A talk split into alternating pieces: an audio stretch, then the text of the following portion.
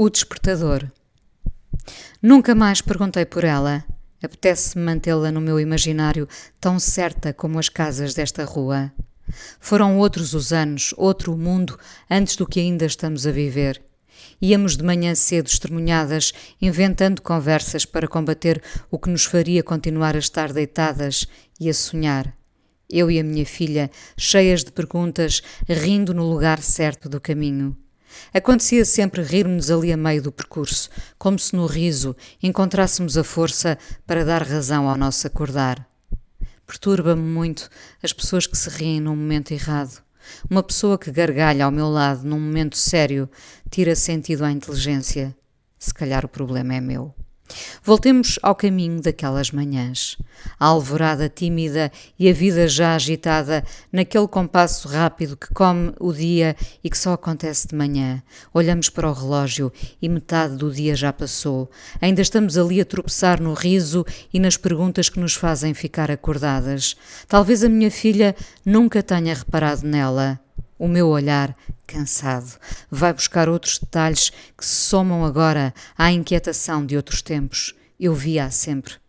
A mulher iniciava a caminhada cedo, como quem se propusera a cumprir uma promessa de fé, mas todos os dias, todos. Quando passávamos por ela, eram oito e dez, talvez. Ela estava do outro lado da rua. Seguíamos em passada rápida, perguntávamos a razão de ser dos anúncios que mostravam homens encorpados ou mulheres pouco vestidas, e eu fazia as vozes imaginárias deles. Fazia isso só para a minha filha se rir, mas já avistara do outro lado da rua a mulher. Dois semáforos depois, a minha filha estava entregue na escola, um abraço arredado dos olhares dos mais novos e eu de volta ao meu caminho, sabendo que me haveria de cruzar de novo com a mulher. Quando meu passo a alcançava outra vez, ela tinha andado dez metros tanto. Um rudimentar andarilho fazia-a mover-se a pouco e muito pouco. Uma coisa de nada, mas cada passo era uma vitória. Ela madrugava para fazer o seu passeio que podia demorar meio-dia ou dia e meio. Uma caminhada interminável para nos mostrar que estava viva, que ali continuava, que os nossos passos rápidos não a atrapalhavam.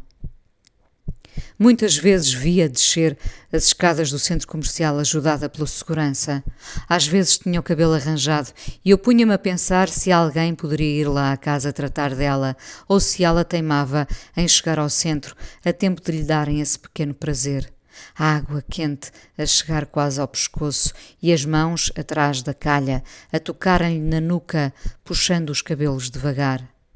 Era um rosto que já tinha muitos caminhos sulcados, áspera a pele que não encontra motivos para rir logo de manhã.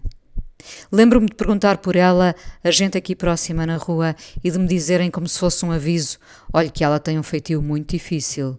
E eu encolhia os ombros, como se os outros não percebessem que nada nela, nessa caminhada sem fim, poderia trazer motivos para a bonomia ou a complacência. Nada. O caminho vai seguindo cheio de obstáculos. Imaginem o dela. Nunca percebi o que lhe acontecera para quase a deixar imóvel e persistir na caminhada que a mantinha viva. Sei descrevê-la, franzina, de ar severo, apontando ao segurança a sua meta.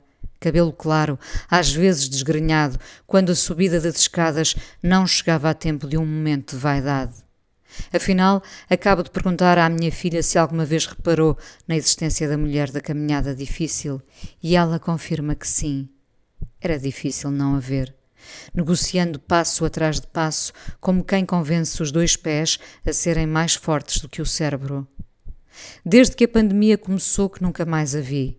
Quer imaginar que está à janela, à espera de poder sair de novo sem riscos e que o seu andar não se intimidou com os novos perigos do velho mundo. Pouco me interessa se o feitio era duro, implacável, se destratava por igual os que a ajudavam e os que lhe viravam as costas. Aquela mulher a quem um dia aconteceu qualquer coisa de muito grave era o meu despertador. Era ela que me lembrava que somos nós que ditamos o quanto queremos avançar quando queremos avançar e por que vale a pena avançar. Às vezes estamos sozinhos na caminhada e ainda assim seguimos em frente. A força também se esconde em passos pequeninos. Havemos de chegar.